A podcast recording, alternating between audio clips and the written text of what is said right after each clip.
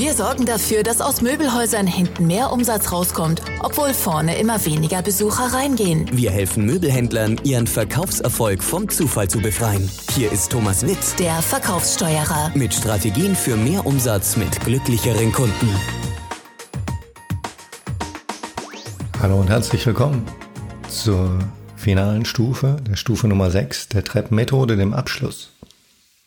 Dem haben wir natürlich alle schon entgegengefiebert, obwohl wir uns, uns den Abschluss, das Geld in den vorigen Stufen ganz bewusst aus dem Kopf geschlagen haben und nur auf die jeweiligen Etappenziele geschaut haben. Der Abschluss wird generell oft überschätzt. Meistens geht der Abschluss daneben in der Kontaktphase, denn der Kunde hat nur das Wort des Möbelverkäufers, dass das wirklich alles Hand und Fuß hat. Und wenn da keine Vertrauensbeziehung herrscht und die wird am Anfang aufgebaut und nicht zum Schluss, dann kann man zum Schluss, im Abschluss wirklich fast alles probieren, was man probieren will. Es wird nicht hinhauen, deswegen wird auch oft noch ein zweites Gesicht geholt um nochmal zusätzlich Vertrauen zu schaffen. Der Abschluss sollte eigentlich ganz logisch aus dem Verkaufsprozess erfolgen. Und dann geht er auch oft recht einfach. Wir uns das mal im Einzelnen angucken. Also wenn wir für den Kunden die richtige Ware gefunden haben, das heißt, sie erfüllt seine Ansprüche, gefällt ihm und er kann sich ungefähr leisten, dann treffen wir für ihn eine Entscheidung und machen einen Abschlussversuch. Das heißt, die Entscheidung treffen wir. Viele Verkäufer sagen, ich muss präsentieren, ihm alles erklären. Dann entscheidet der, entscheidet der Kunde, das ist äußerst ungünstig. Menschen entscheiden sich nicht gerne. Allein das Wort ist schon fiese. Entscheidung enthält das Wort Scheidung. Scheidung heißt Trennung. Wir trennen uns damit von ganz, ganz vielen anderen Möglichkeiten. Wenn wir 4000 Euro für ein Sofa ausgeben, dann haben wir ganz, ganz viele andere Möglichkeiten ausgeschlossen. Das machen Menschen nicht gerne. Das heißt, zu warten, bis die Kunden eine Entscheidung treffen, natürlich haut das ab und zu hin, aber es ist wesentlich besser, wenn wir die Entscheidung für sie treffen und dann den Abschluss voraussetzen. Der Abschluss ist der Lohn unserer Beratung. Also der, es gibt ein paar Standardfehler im Abschluss und der größte Fehler und am meisten gemacht ist, überhaupt keinen Abschlussversuch zu machen. Die Lutz-Gruppe hat da vor 10, 15 Jahren mal eine, Blind, also eine, eine Mystery Shopper-Studie gemacht. Da kam raus, dass wirklich bei einem ganz, ganz großen Prozentsatz der Beratung nach der Beratung kein Abschlussversuch erfolgt. Warum? Weil die Kunden natürlich die ganze Zeit sagen, sie kaufen heute, heute sowieso nicht, sie müssen nochmal überlegen und so weiter und so fort.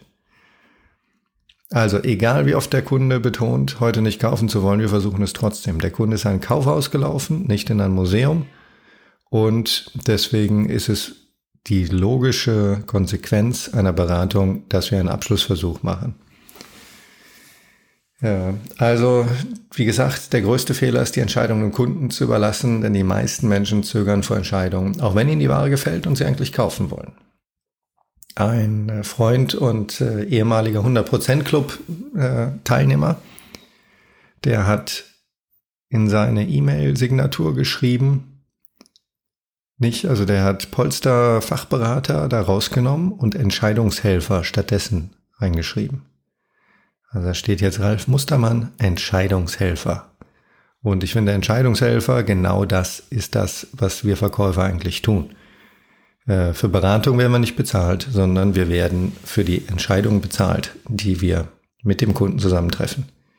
Etappenziel ist diesmal echt klar. Der Kunde unterschreibt den Kaufvertrag und zahlt an. Wie ist der Plan? Äh, ein schlauer Mann, Zig Ziglar, einer der größten, besten Verkäufer der Welt, hat mal gesagt äh, zur Frage, wann soll man denn einen Kaufabschluss machen? Hat gesagt, schließen Sie früh ab, schließen Sie oft ab und schließen Sie spät ab. Das heißt, bei dem geringsten Kaufsignal schreiben. Selbst wenn noch nicht alles klar ist, selbst wenn wir noch nicht über den Lederpflegepass geredet haben, erstmal aufschreiben, danach kann man immer noch ein paar Sachen erklären. Also sobald ein Kaufsignal kommt und natürlich sobald die Ware steht, sonst kann man ja nichts aufschreiben. Kaufsignal könnte zum Beispiel sein, ist die Lieferung inbegriffen? Wie lang sind dann die Lieferzeiten? Machen wir einen Abschlussversuch. Dabei spielt es keine Rolle, wie weit die Beratung gerade ist und was noch zu besprechen ist. Wenn wir was haben, was wir auf dem Kaufvertrag schreiben können, dann schreiben wir es drauf. Oder schreiben Sie in den Computer. Zweiter wichtiger Punkt, nicht fragen, schreiben. Wir fragen nicht, sondern wir setzen den Abschluss voraus. Denn Sie wissen ja, stelle nie eine Frage, auf die du die Antwort nicht hören willst. Wenn wir fragen, wollen Sie jetzt eine Entscheidung treffen, sollen wir jetzt einen Vertrag machen, soll ich das so für Sie aufschreiben, können die Antworten Ja oder Nein sein. sein. Und wir alle haben in unserem Leben, neigen wir eher dazu, Nein zu sagen als Ja, sonst wären wir alle pleite. Punkt Nummer drei, das ist der Sig Ziglar-Spruch, Abschlussversuche früh, oft und spät. Es gibt keinen idealen Zeitpunkt für den Abschluss. Daher sollten wir früh, oft und spät abschließen. Äh, der Kunde kann immer noch sagen, ich bin noch nicht so weit. Das ist auch gar kein Problem. Dann müssen wir halt weiter verkaufen. Das vierte, worauf es ankommt, kurz und schmerzlos. Das heißt, es sollte dem Verkäufer wenig Zeit lassen, darüber nachzudenken. Das heißt, möglichst schon da sitzen, wo der Abschluss dann auch möglich ist. Das heißt, wenn man Direkterfassung macht äh, vor dem Computer, niemand trennt sich gerne von seinem Geld. Das heißt, äh, man, man sollte kurz und schmerzlos, übergangslos anfangen zu schreiben. Äh, niemand trennt sich gerne von seinem Geld. Äh, Entscheidung kommt von Scheidung und das heißt Trennung und das sollte man den Leuten so kurz und so schmerzlos wie möglich machen. Nummer fünf, wir treffen die Entscheidung, nicht der, der Verkäufer, äh, der Kunde. Wenn keine Kaufsignale kommen, und das ist normal, da Menschen sich nicht entscheiden wollen, treffen wir die Entscheidung, sobald die Ware passt. Mehr als die Hälfte der Kunden wiederholen schon ab der ersten Minute gebetsmühlenartig, dass sie sowieso nicht kaufen möchten. Unsere Aufgabe ist es, trotzdem zu verkaufen. Der Merkspruch ist, wenn die nichts wollten, wären sie gar nicht da. Niemand geht zum Spaß in Möbelhaus, auch wenn viele Möbelverkäufer das denken, das ist nicht so. Das sechste, was wichtig ist, fließender Übergang, Beratung, Abschluss. Ja, da sollte möglichst überhaupt keine, keine Pause dazwischen sein, kein Platzwechsel. Wir sorgen dafür, dass wir nahtlos, ohne viel Vorbereitung und Zeitverlust zum Beispiel durch einen Positionswechsel zum Computerarbeitsplatz oder Holen von einem Kaufvertrag, dass wir sofort anfangen können, den Vertrag zu machen, sobald die richtige Ware gefunden ist. Nummer sieben, wenn möglich beim ersten Besuch.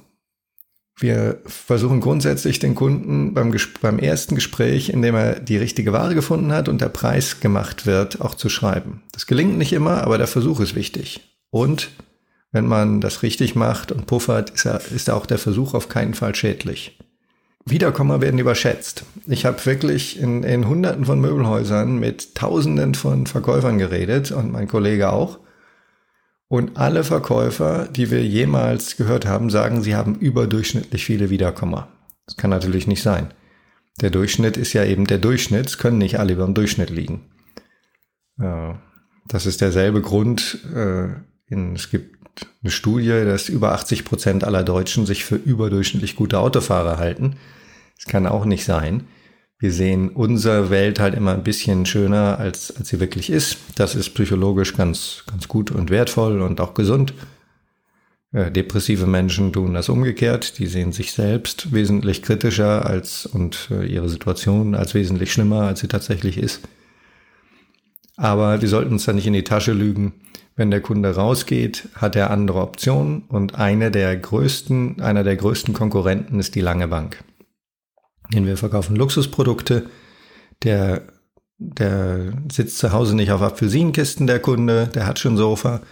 Der kocht auch nicht auf offenem Feuer, sondern der hat eine Küche und der kann das alles auf die lange Bank schieben oder er kann es bei, bei anderen Möbelhäusern kaufen. Wenn er in ein anderes Möbelhaus geht, wird es immer billiger. Wenn wir den rauslassen mit einem Preis und einem Produkt im Kopf, gehen die anderen drunter. Das heißt, wann immer möglich im ersten Gespräch schreiben, wo die Ware und der Preis steht.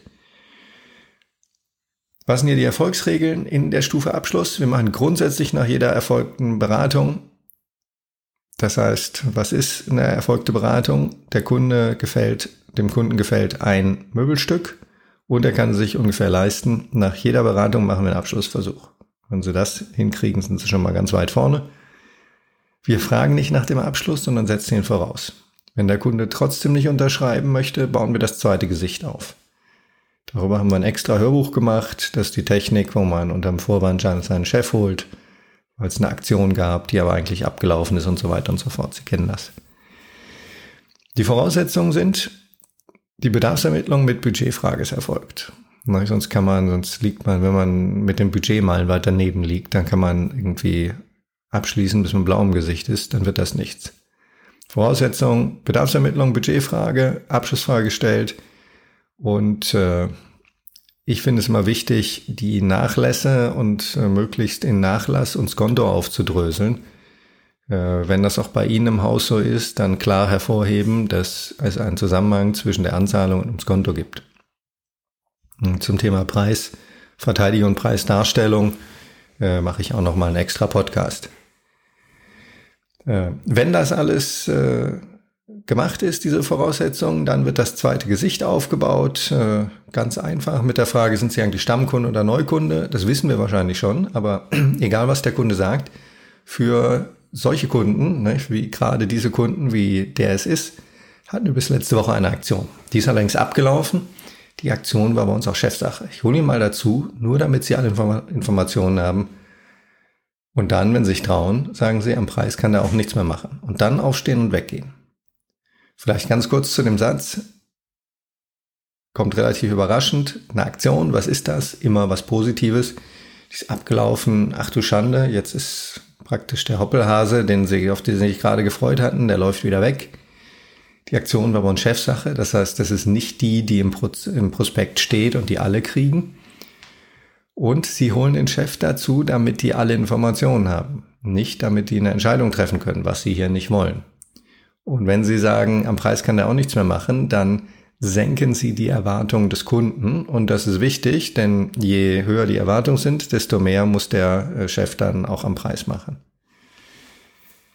Kernsätze für den Abschluss. Da gibt es verschiedene Möglichkeiten. Äh, eine der besten und klassischen ist, den Abschluss vorauszusetzen. Äh, dann ist ja alles klar. Ich schreibe das so für Sie auf, um Ihnen den Preis zu reservieren.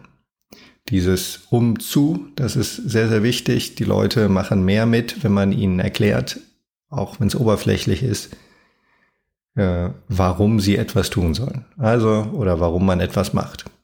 Dann ist ja alles klar. Ich schreibe das so für Sie auf, um Ihnen den Preis zu reservieren. Und dann geht's weiter. Äh, wie ist denn Ihr Vorname? Herr Witt. Thomas. Aufschreiben. Oder dann ist ja alles besprochen. Ich mache das so für Sie fertig, um Ihnen den Kontingentpreis zu sichern. Kontingentpreis. Kontingent ist eine begrenzte Menge. Äh, die meisten, würde ich sagen, kennen das Wort gar nicht so genau, aber es eröffnet uns nachher die Möglichkeit und auch dem zweiten Gesicht die Möglichkeit zu argumentieren, unser Einkaufsverband, unsere Einkäufer haben ein begrenztes Kontingent verhandelt mit dem Hersteller, auf das es besondere Konditionen gibt. Das ist auch bei vielen äh, Verbänden tatsächlich der Fall. Ne? Das ist ein Kernsortiment, das ist dann wesentlich günstiger äh, im Einkauf und daher auch günstiger zu verkaufen als der Rest. Also dann ist ja alles besprochen. Ich mache Ihnen das so fertig, um Ihnen den Kontingentpreis zu sichern. Wenn der Kunde nachfragt, was ist denn der Kontingentpreis, kann man es erklären. Wenn nicht, haben wir schon mal einen kleinen Flock eingeschlagen, um später Zeitdruck aufbauen zu können. Dann äh, die Ja- oder Ja-Fragetechnik. Wie junge Menschen angeblich in Diskotheken fragen, gehen wir zu mir oder zu dir. Äh, also beides gute Ergebnisse. Möchten Sie die Anzahlung in Bar oder per C-Cash leisten? Ja, egal was der sagt, beides gut. Aber die Antwort auf die Frage, wie er seine Anzahlung leisten möchte, setzt ja schon den Kauf voraus.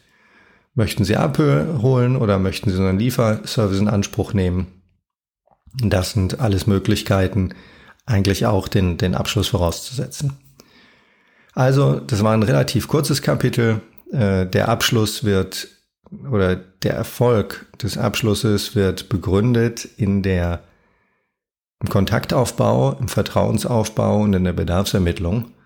Und wenn man da sich die Zeit genommen hat und auf den Kunden eingegangen ist, dann äh, ist es oft relativ einfach. Wenn es mal nicht einfach ist, gehen wir in die Einwandbehandlung. Das ist das nächste Kapitel.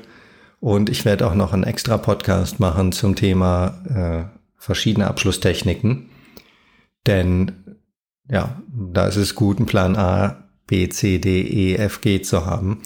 Denn wenn man früh abschließt, oft abschließt und später abschließt, wenn man jedes Mal genau den gleichen Abschluss benutzt, dann ist das nicht so günstig, als wenn man ein bisschen variieren kann. Aber das kommt in einem extra Podcast. Das war die Stufe Nummer 6, der Abschluss. Und wenn der nicht hinhauen sollte, dann gehen wir zu Stufe Nummer 6, äh, 7, Entschuldigung, oder eigentlich ist das keine Stufe, es kommt ja nicht immer vor, aber dann kommt das Thema Einwandbehandlung. Dazu gibt's übrigens auch ein extra Hörbuch und äh, das haben wir dann unten für Sie verlinkt. Bis dann, Ihr Thomas Witt. Über 100 Möbelhäusern und 2000 individuellen Verkäufern haben wir bereits geholfen, mehr Umsatz pro Besucher zu machen. Wann entscheiden auch Sie sich dafür, Ihren Verkaufsprozess zu optimieren? Gehen Sie jetzt online auf www.verkaufssteuerer.de und holen Sie sich kostenlos Checklisten, Tipps und Tricks für mehr Verkaufserfolg trotz immer weniger Besuchern.